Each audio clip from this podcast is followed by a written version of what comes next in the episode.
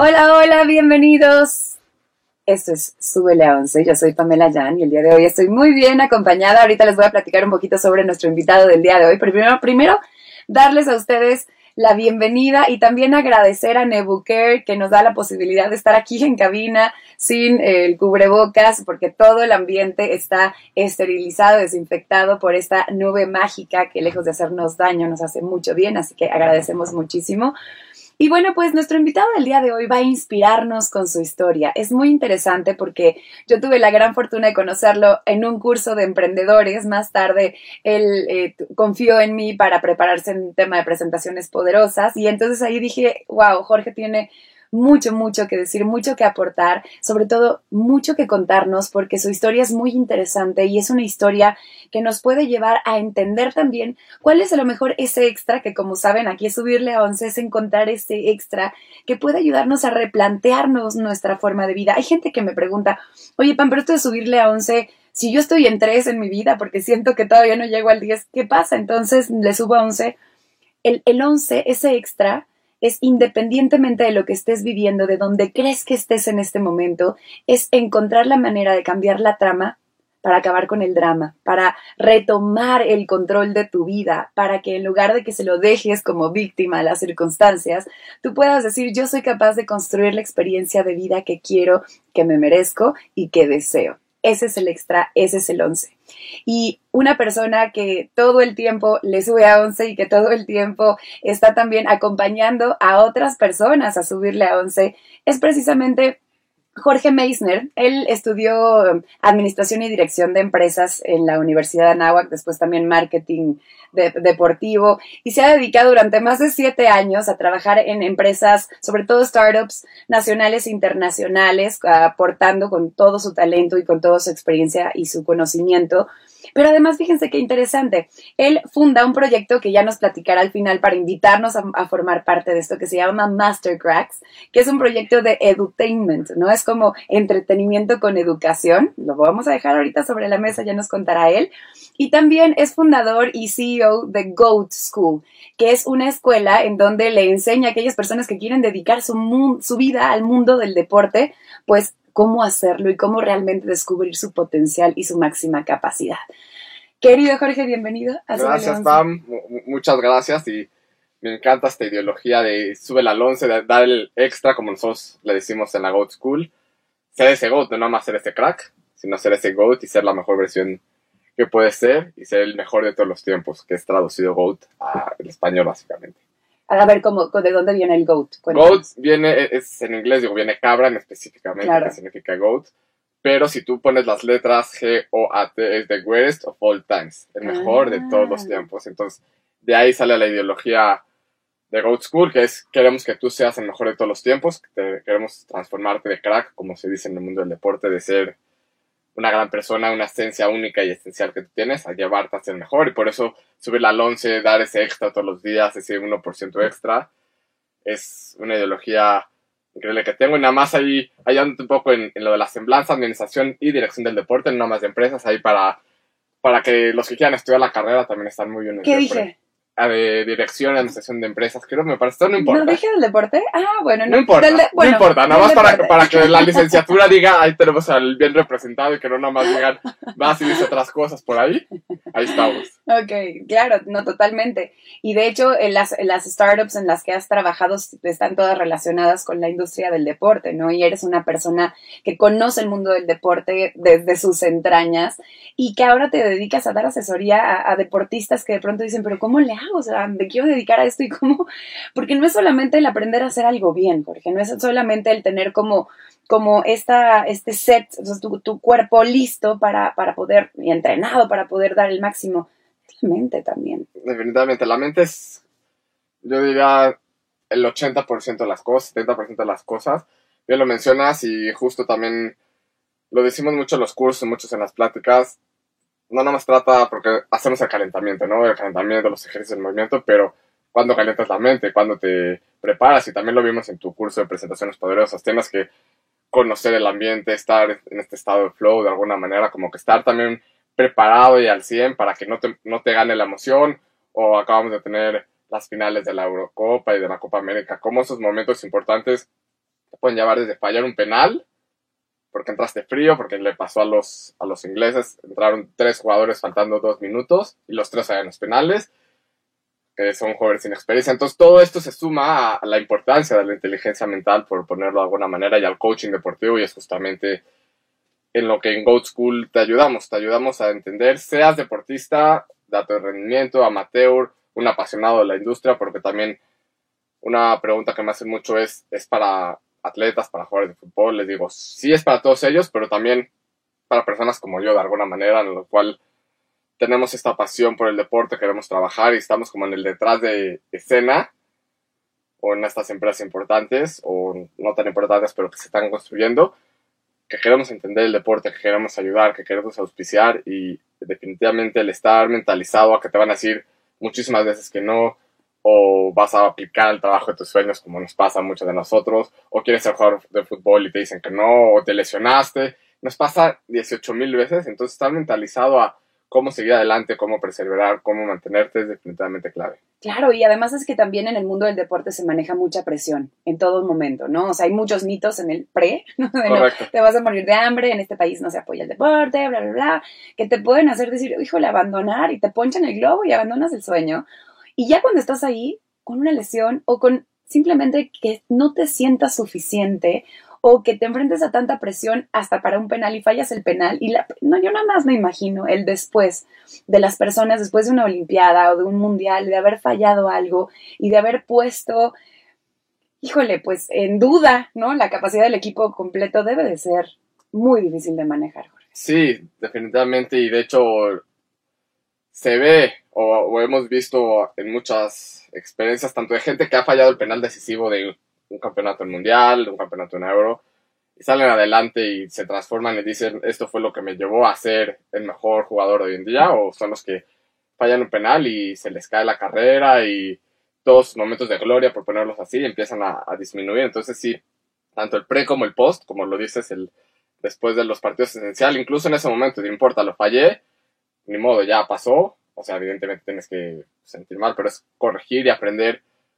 de lo que pasa, porque definitivamente si tú no aprendes de los errores o no aprendes de esos momentos que son claves, como se dice a veces, el tren solo pasa una vez y si no aprovechaste ese momento, tanto para el aprendizaje, el tren va a pasar, fallaste el penal, por poner el ejemplo que estamos mencionando, ok, ya pasó el tren, pero ahora qué puedo hacer para alcanzar el tren y que no me derrumbe y no me tire y no se me acabe la carrera. Y no quedarme llorando porque ya se me fue el tren. Es que acabas de decir algo clave, o sea, es ese punto de inflexión en donde, ok, ya fallaste un penal, ¿qué sigue? O sea, te vas a hundir y te vas a regodear en tu dolor y a sentir autocompasión, ¿no? O vas a, a, a, partir de aquí decir, a ver qué salió mal, qué puedo hacer mejor, cómo voy a crecer, incluso en contra de todas las miradas que te están juzgando. Y yo creo que eso es parte de lo que hablamos en este programa y por eso tengo que hacerte esta pregunta que es muy importante para todos los invitados que vienen a Subele 11. Y me encantaría, digo, hoy sabemos lo que haces ya y hoy te dedicas a ayudar a mucha gente en este mindset. Pero ¿cómo Jorge llegó ahí? ¿Cuál fue ese punto de inflexión en tu vida que a lo mejor en ese momento experimentabas como un reto difícil de vencer, como una tragedia, como un problema y que después con el tiempo descubriste como un gran regalo de la vida que te permitió convertirte en el Jorge que eres el día de hoy? Es una gran pregunta, Pam, y, y me la han hecho en muchos lados también. Y siempre tenía como dos momentos, pero creo que me voy a enfocar en uno porque creo que es el que más le he trascendido y más después de que lo piensas y lo analizas. Y es, yo siempre tuve la, la pasión o, o, la idea desde chiquito de querer trabajar en la industria del deporte. En México no existía algo como una licenciatura, como alguna especialización, era algo muy cerrado, hoy en día ya hay, ya hay muchas más oportunidades. Entonces era cómo voy a entrar en un mundo que además tú ves por lo que conoces, que pues la gente del fútbol ya están los equipos así, no existe nada más. Y era aplicar y aplicar, aplicar, y mi momento de inflexión fue eso, ¿no? Fue la cantidad de aplicaciones a vacantes que tú puedas imaginar. Solo por poner un ejemplo, no sé si puedo decir marcas todo, Todo, puedes decir. Ok, pero en ESPN eh, yo siempre quise trabajar en ESPN, era un sueño para mí. Y apliqué desde la universidad, llegué a un programa a la universidad. Tuve, y te puedo enseñar una carpeta que tengo en correos, 54 aplicaciones para ESPN.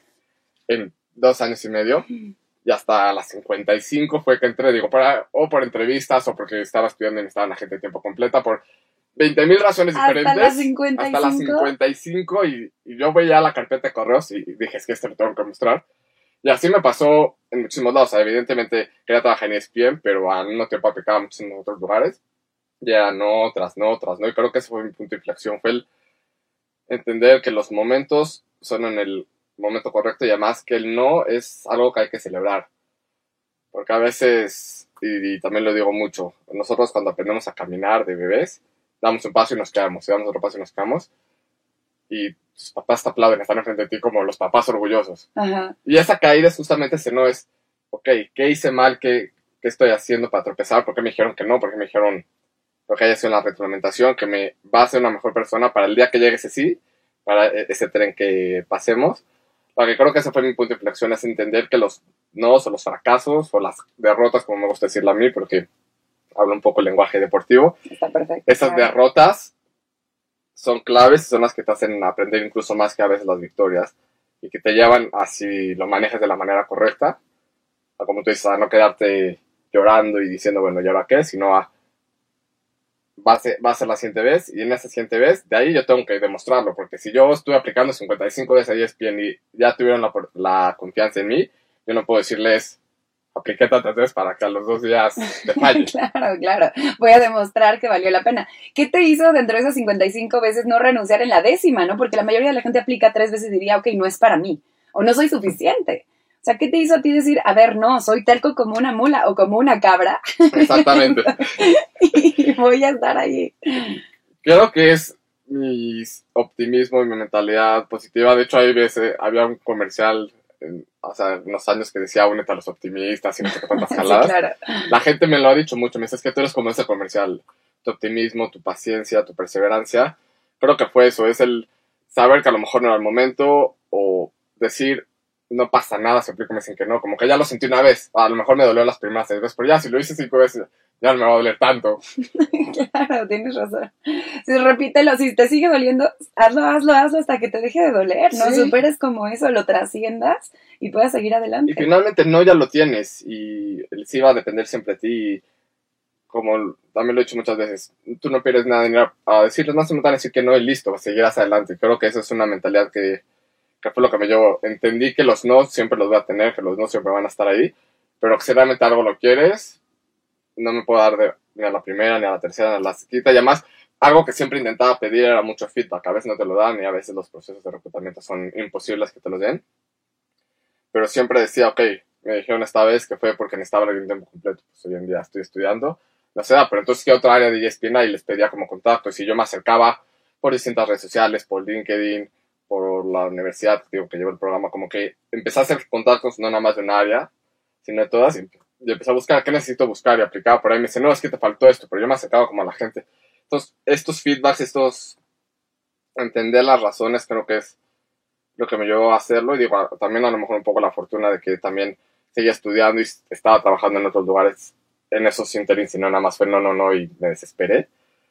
Creo que es lo que me hizo seguir, creo que es ser perseverante, constante, y es, es algo del deporte. El deporte vas a fallar 20 mil veces, vas a equivocarte muchísimas veces, porque como tú le dijiste, el deporte es presión todo el tiempo, es 90 minutos en el fútbol, una hora en, lo que sea, y es estar concentrado, los 90 minutos te vas a equivocar en mil veces, pero está en ti en decir, ok, me equivoqué, me, me dijeron que no, y lo que sigue, lo que sigue, y así hay muchísimas historias de éxito en el deporte que te podrán decir, es que apliqué para un equipo y me dijeron que no y me cortaron, no me lesioné, o no me escogieron para el mundial, pero siguieron adelante los siempre el mundial. o me dejaron en la banca, ¿no? Ajá, o me dejaron cualquier cosa, creo que, y creo que es parte de un deportista entender que siempre tienes que seguir y pelear por lo que quieres y luchar y, y no bajar los brazos y no darte por vencido, porque hasta, como se dice en el fútbol, el último minuto también tiene 60 segundos. Hasta que el árbitro no, no pita el final, el partido sigue. Como dicen, a esto no se acaba hasta que se acaba. A ver, y además, a ver, te voy a decir una cosa. mientras tú estabas en este proceso y, recibiendo estos feedbacks, te pregunto, hoy que te dedicas a asesorar a otras personas para triunfar en la industria del deporte, te han servido esos feedbacks que te dieron a ti para poder tú compartirlos con ellos. 100% y son de las justas las primeras cosas que les digo. Les digo, lo primero es, no esperes a que te digan que sí al primero. Ojalá, ojalá y se los deseo a tu corazón y, y es lo primero que les digo. O sea, yo te voy a ayudar con las vacantes porque yo les comparto muchas vacantes, les comparto mis contactos porque pues, tengo la fortuna de hacerlo. Porque luego me ha pasado, es que tú me dijiste que me iban a contratar. Le dije, no, yo no te dije que te iban a contratar. Yo te estoy dando las herramientas, pero pues también va a depender mucho de lo que tú hagas, lo que no dejes hacer yo te ayudo. Y te estoy ahorrando el camino que yo tuve que pasar 55 veces. Exactamente. Te estoy ahorrando 5 años de, de, vacantes. Claro. Pero sí, definitivamente me ha ayudado muchísimo y es de las primeras cosas. Primero es, te preparo de alguna manera para la entrevista y creo que alguna de las cosas que les puedo decir aquí es que muchas veces incluso aplica la gente y, lo ves día a día. Ven marketing y tú, ah, sí, yo conozco lo que marketing me aplicas, pero no conoces ni la empresa, ni la cultura de la institucional, ni qué están buscando en el perfil. Entonces, no saben a qué van. No saben exactamente. Es que luego la gente manda su currículum igualito a todos lados. No es como quererle vender una manzana a todo mundo nada más por las propiedades de la manzana. Es como, a ver, espérate. Cada persona tiene diferentes necesidades, está buscando diferentes soluciones, tiene distintos dolores. Véndele la manzana dependiendo a lo que quiere esa persona. Aquí es lo mismo. Definitivamente. Entonces, son de los tips que siempre les doy. Es, ok, vas a aplicar, vamos a regresar a casa de ESPN para mantenerse esto, ok ¿Qué es ESPN? ¿Qué programas tiene? ¿Qué, ¿Por qué está buscando alguien marketing? ¿Está buscando de marketing por redes sociales? Porque les Entonces, una vez que ya conoces la necesidad, como lo, mencionamos, ok, ahora sí puedo ser esa persona diferente, porque todos quieren ese trabajo en ESPN. Es algo que les digo, es, tenemos que encontrar por qué tú vas a ser ese diferenciador en esa aplicación. Entonces, definitivamente cada uno de esos feedbacks de todas esas entrevistas sobre las mías personales de lo que yo he tenido y lo que yo he hecho, incluso de gente que yo he tenido el honor ya de poder contratar o de poder como ser parte de mi equipo en distintos lugares, es lo que les digo a la gente, como yo, son esas recomendaciones que porque definitivamente uno aprende sobre la experiencia y creo que si hay algo que a mí también me dolió mucho es luego no recibir esos feedbacks o luego no poder ayudar, entonces lo primero que hago es, así no tenga el tiempo, todo el tiempo es, voy a sentar contigo cinco minutos, te voy a decir lo que a mí me dijeron, si es que yo te ayudé en el proceso de reclutamiento que estuvo mal, o lo que yo vi por lo que me dijiste en tu entrevista, porque pues, siempre les hago como este seguimiento para seguir adelante, porque también a veces es, eres la persona indicada, pero no era el momento. No es el momento, es el timing, ¿no? Claro. Claro, es como dicen, la suerte es aquello que ocurre cuando se reúnen la preparación y la oportunidad. Entonces puedes tener la preparación, pero si todavía no está la oportunidad, nada más tienes que seguirte preparando, seguir avanzando, seguir acumulando todos aquellos assets que te permitan decir soy el mero mero, para que cuando llegue la oportunidad puedas demostrarlo, ¿no? Definitivamente. Oye, Jorge, ¿cuál fue esa creencia en tu vida, ¿no? En todo este proceso de crecimiento, porque obviamente todos a veces heredadas, a veces aprendidas, pues acabamos teniendo creencias, a veces también limitantes, obsoletas, que si no identificamos en algún momento de nuestra vida, pues no tenemos entonces la posibilidad de darles la vuelta, de replantearlas, de, de por lo, por lo pronto. Y entonces seguimos haciendo lo mismo y repitiendo lo mismo y teniendo los mismos resultados porque no cambian nuestras creencias. ¿Cuál fue esa creencia que te viene ahorita a la mente que en el momento en el que identificaste, lograste cambiar y tu vida cambió para bien? definitivamente, y va un poco de, la mano con esto, fue el deporte en México, porque cuando lo estábamos platicando hace instantes, el deporte en México estás a morir de hambre o, no hay oportunidades, o en especial yo que soy mucho de fútbol y me gasta el fútbol, es solo existen los equipos de fútbol y no existe nada más. Y una vez que empiezas a explorar, empiezas a indagar, es, ok, existe el mundo del fútbol, pero el mundo del fútbol tiene 28.000 áreas diferentes, nada más el equipo de fútbol, de marketing, de redes, de finanzas, y no nada más hay eso, porque muchas veces también me pasa, es, es que yo quiero ser el director deportivo de un equipo, es que yo quiero trabajar en equipo. Les digo, sí, está increíble. Créeme que es el sueño de todos, incluyendo el mío en muchas ocasiones. Pero ya viste la cantidad de startups que hay, o las agencias que manejan las redes sociales de este equipo, o la cantidad de empresas alrededor, que en ese momento, pues tú por lo que ves y por lo que te dicen es, existen 18 equipos de fútbol, 20 equipos de fútbol, si es quieres sumar algunos de la expansión, y es lo que hay, no hay nada más. Entonces, tenía esa creencia de, pues, solo fútbol, solo fútbol, solo los equipos, solo los equipos. Digo, hay otros deportes, NFL, pues tienen los pero igual, o sea, crees que solo existe la NFL o crees que solo existe la NBA, pero no te das cuenta de todo, todo el alrededor del deporte que hay, digo, y en México a lo mejor está mucho más chiquito todavía a comparación de otros países, pero aún así, la cantidad de oportunidades que se pueden presentar, la cantidad de cosas que hay dentro de la industria del, del deporte y del fútbol, es algo que empecé a decir, existen muchas más cosas. No, no, te cierres por lo que ves en la tele o por lo que escuchas en redes así. Explora todas esas cosas. Estás viendo nada más la superficie del océano, ¿no? ¿Y dónde te metiste de fondo a bucear en ese océano? ¿Cuando estudiaste la carrera? Un poco cuando estudié la carrera, pero fue ya una vez que empecé a como encontrar estos trabajos. O sea, como que al principio sí me, me mantuve ahí porque todos decíamos lo mismo, pero se me dio por ahí una oportunidad empecé a trabajar en una app. En eso, en eso llamaba Copa Fambulero, que era una trivia de hacer preguntas y me encantaban esas cosas. Y como que de ahí fui entendiendo un poco porque ellos manejan una de las empresas más importantes de publicidad del fútbol. Y de ahí ya como al, como al año más o menos, ellos traen un proyecto de israelí. Y ahí es cuando se me, se me prende el foco y dije, ¿por qué en México hacemos puros, puras cosas así de fútbol y así? Y no existen algo más. Y ahí es donde empecé a darme cuenta de la cantidad de cosas, en especial en startups deportivas que había. Estaba en esta empresa israelí, trabajo en ella primero medio tiempo, porque seguía estudiando, luego tiempo completo. Y creo que ahí fue donde se me abrió el foco a decir, mira la cantidad de startups, evidentemente pues aprendes de nuevos negocios, aprendes de las competencias, pero tú ves en Israel hay 250 startups israelíes de deportes y dices, en México debe haber algo igual, o en el mundo ya es cuando empecé a abrir los ojos de decir, sí, hay muchísimas cosas.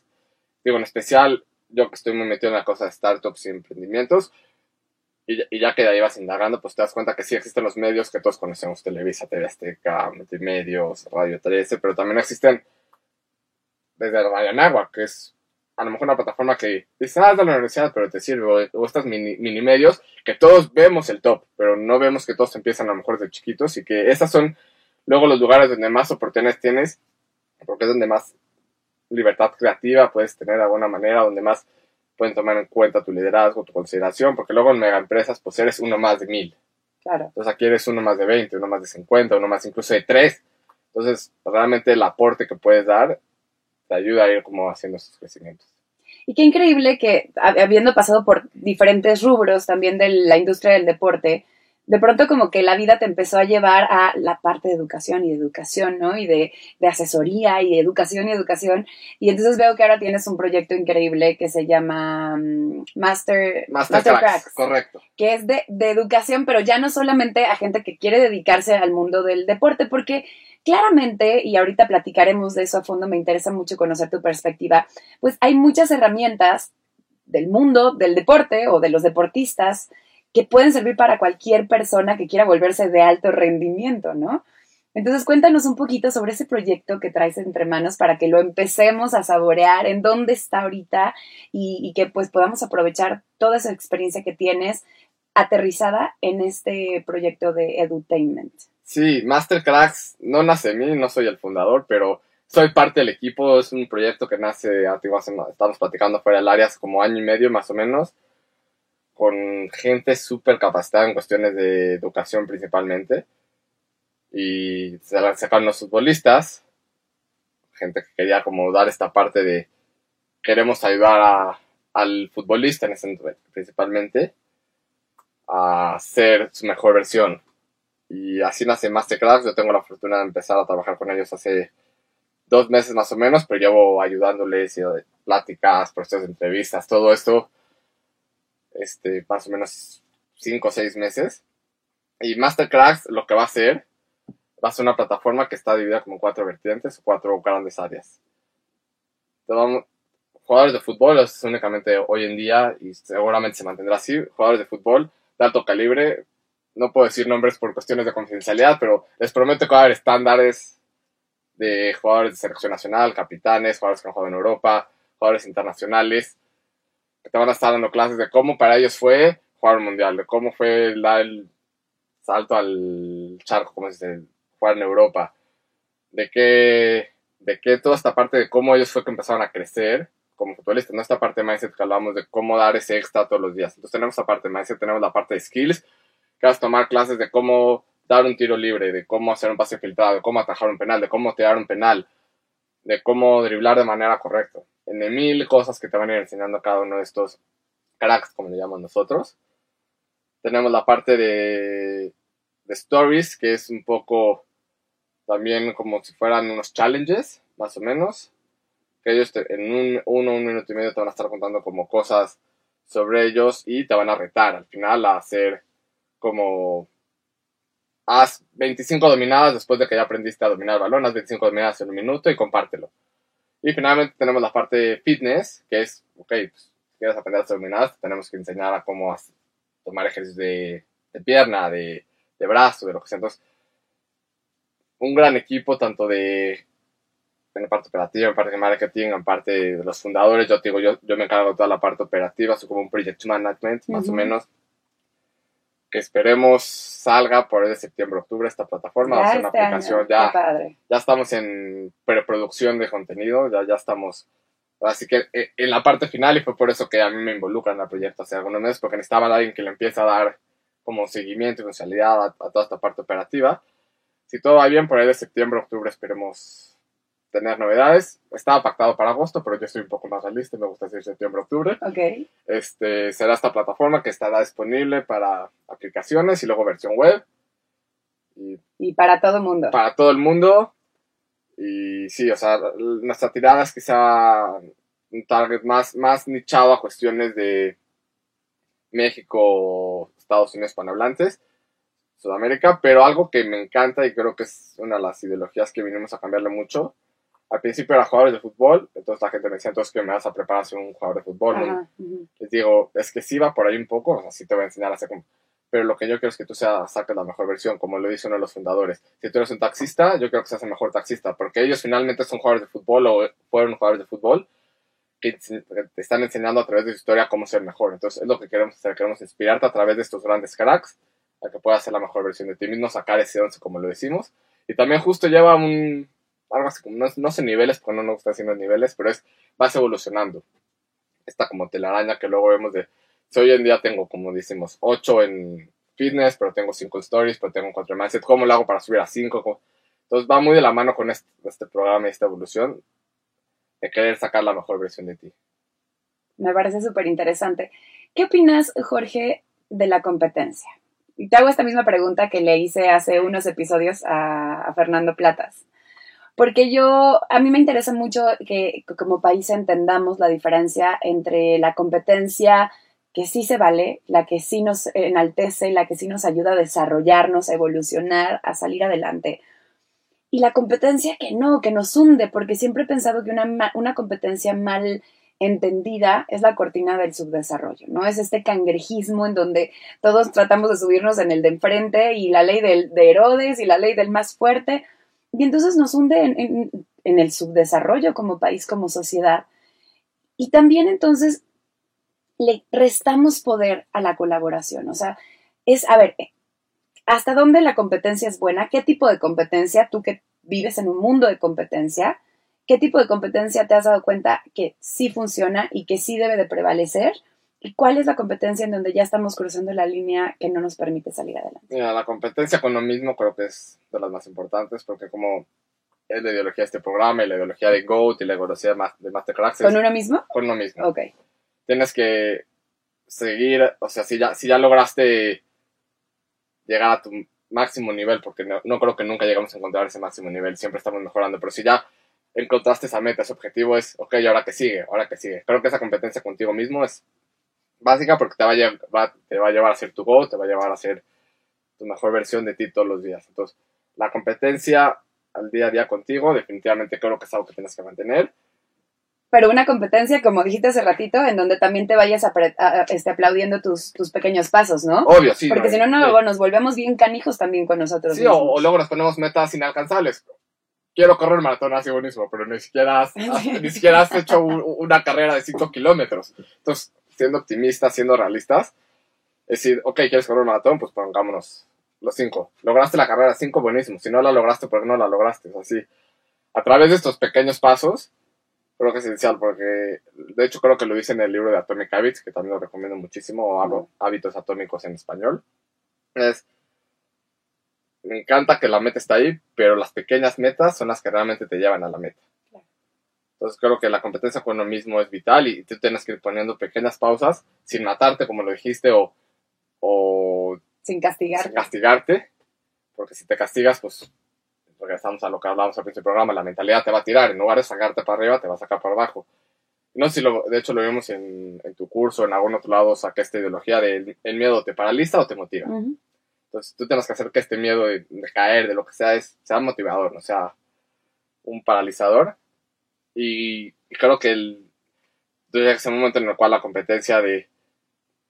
Es que no, sé si podría, pondría algún nombre per, se en la competencia, pero esta competencia que hace, como tú lo dijiste, ¿no? Que sea competencia por competir y a ver quién es la ley del más fuerte y te terminas tomando no sirve porque creo que es mejor complementarte el trabajo en equipo. Y de hecho, hay muchísimos documentales eh, que pueden ver, muchísimas películas en las cuales ustedes pueden ver como si a lo mejor, hablando de, The Last Dance, del último baile de, Michael Jordan que está en Netflix, que dice, Michael Jordan es Michael Jordan por quien fue, pero si no hubiera tenido un equipo alrededor, no hubiera hecho posible lo que es posible. Y creo que se da, por eso muchos de los deportes en conjunto principalmente, se ve esta capacidad, esta importancia de, puedo tener al mejor jugador del mundo, puedo tener a, a Messi, a Cristiano, el jugador que sea para ustedes, pero si no, si no lo saben llevar en equipo, por más de que quieras llevarte todo el equipo al hombro, va a ser muy difícil. Entonces, el trabajo en equipo es esencial y, y una frase, no me acuerdo cómo va la frase, pero dice, si quieres llegar a la meta solo, puedes llegarlo, pero si quieres llegar más alto, llega acompañado. Llega acompañado. Claro. Entonces, llegamos a lo mismo, porque no es que incluso tengas el mismo deber, yo, yo quiero ser con este deportivo buenísimo, tú quieres ser con este deportivo buenísimo, no se trata de competir. Es yo quiero ser con este deportivo, ah, pero yo soy bueno en golf, tú eres bueno en básquetbol. Ah, pues hagamos un programa de golf y básquetbol. No, no compitamos para destrozarnos el uno al otro. Hay para todos. Hay para todos, es un mundo para todos y creo que el que más da, más recibe. Ah, me encantó. Claro, el que más da, más recibe. Y el, el dar significa también estar como pendiente y atento de, oye, ¿cuáles son tus necesidades? Y déjame ver cómo puedo yo contribuir a tus necesidades, como tener este, este mindset también colaborativo, ¿no? De decir, ¿cómo puedo yo dar? Hay gente que es así. Hay gente que de pronto nada más está escuchando y tiene como esta ansiedad como por decir, ¿cómo te ayudo? ¿No? ¿Cómo puedo aportar valor? Y esa gente es la que muchas veces llega más alto, porque, porque entonces la gente es recíproca, ¿no? Tendemos a ser recíprocos, está nuestra naturaleza.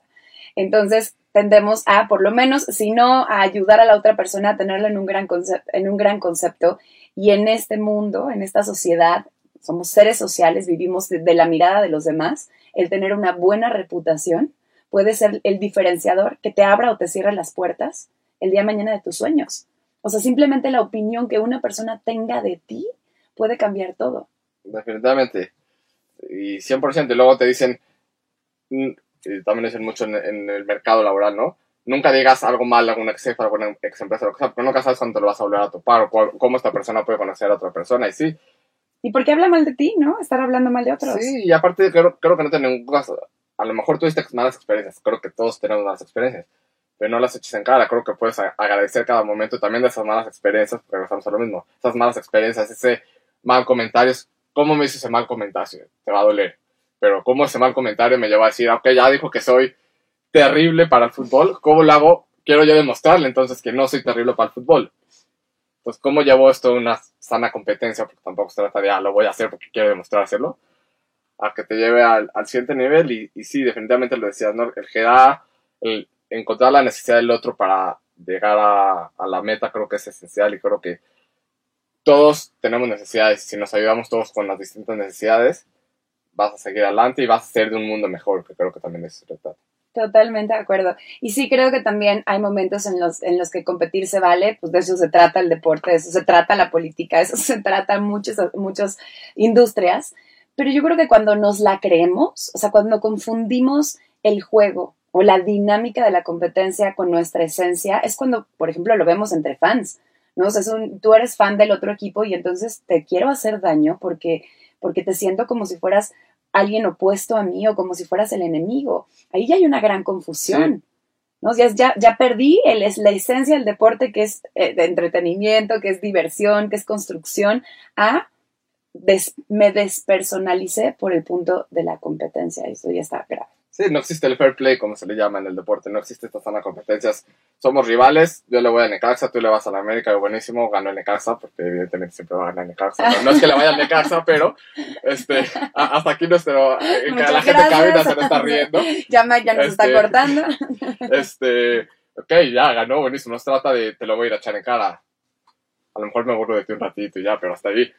no, se, trata de vamos a hacer la guerra campal o como se ve en otras partes, sino es justamente eso, es entender que hay una línea entre la diversión y el, pero sí que las cosas. Ya te lo tomaste personal. Porque aparte lo vemos hoy en día eh, con los fans, incluso hasta sus propios equipos, lo, acabamos de ver en la Euro que acaba de pasar con los jugadores que estaban fallando el penal, la gente los insulta, los casi casi los amenaza de muerte cuando son hinchas de su propio país, de su propio equipo, y no por eso tenemos que irlos de alguna manera amenazar, porque es cuando se pierde la esencia, es cuando vemos las cosas malas, el grito homofóbico en el fútbol, o sea, hay muchísimos ejemplos que tenemos que entender que, el, como dijiste, el deporte es diversión, es entretenimiento, y sí, a todos nos encanta ganar y ojalá todos ganemos siempre, pero es parte de la competencia, vas a ganar y vas a perder y vas a empatar y vas a hacer. Y eso no te hace ni menos ni más, es solamente un juego es solamente una competencia de lúdica, ¿no? Y es más bien, yo creo que cuando ganas o pierdes, realmente, de después de un partido, es con lo que te llevas, con lo que te quedas. ¿Qué huella dejó en ti, incluso, como dices tú, esa victoria o esa mm, derrota? Derrota. Porque si esa derrota dejó algo en ti que te ayudó a crecer, ¿qué crees? Ganaste tú. Definitivamente. De hecho, el doc de la carrera cuando ahorita ya no es el doctor de la carrera, pero en ese momento siempre me dijo algo que creo que fue con lo que me convenció para meterme a la carrera. Me dijo, en el deporte a veces gana, a veces pierde, pero siempre se aprende. Y creo que esa es de las lecciones que siempre doy. Como tú lo acabas de decir, ¿no? Ganaste buenísimo, perdiste buenísimo, pero ¿qué te llevas? ¿Qué cosas vas a hacer? ¿Qué cosas puedes seguir mejorando? ¿Qué cosas puedes hacer? Sobre todo, ganaste, también es, ok, gané, voy y le digo al rival, bien jugado, no se trata de, ah, gané y te lo voy a ir a presumir en cara, o perdí y Ahí está tu calidad humana. Exactamente, entonces creo que es también entender estos momentos que evidentemente el deporte nos apasiona y, siempre va a pasar como, sí, me voy a discutir con el árbitro, sí, me enganché, porque, porque nos pasa. Porque somos humanos. Ajá, somos humanos. Emocionales, claro. Pero es entender que la pasión se tiene que quedar ahí, y digo, y si te equivocas, pues tienes que también entenderlo. También aceptarlo, ¿no? También aceptarlo y al final disculparte con el enemigo, con el árbitro, con lo que haya sido y seguir adelante.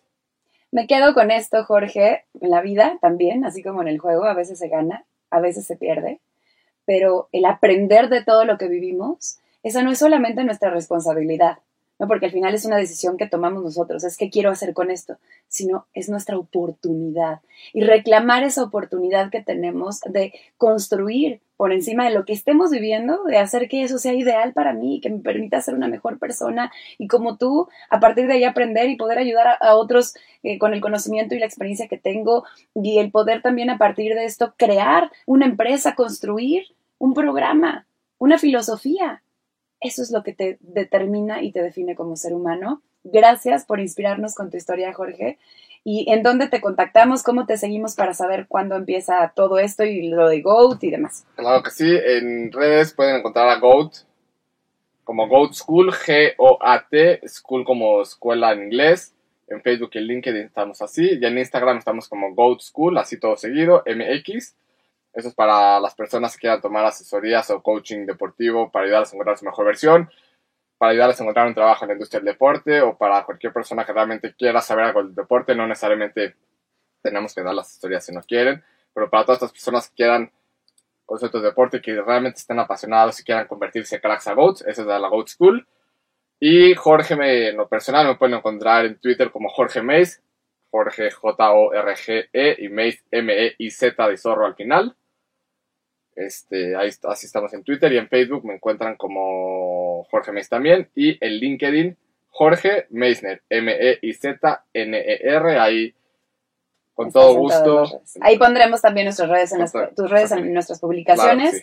Jorge Meisner, aquí en Súbele a 11 y bueno, ya saben que pueden escuchar también el podcast en todas las plataformas para que estén muy, muy, muy pendientes. Y todo el contenido está contenido literalmente, así valga la rebusnancia, todo el contenido está contenido en www.subele11podcast.com y pueden encontrarlo, súbele a 11 con todo con letras, súbele a 11 podcast.com y pueden encontrarlo, encontrarlo también en las redes de Radio 13 Digital.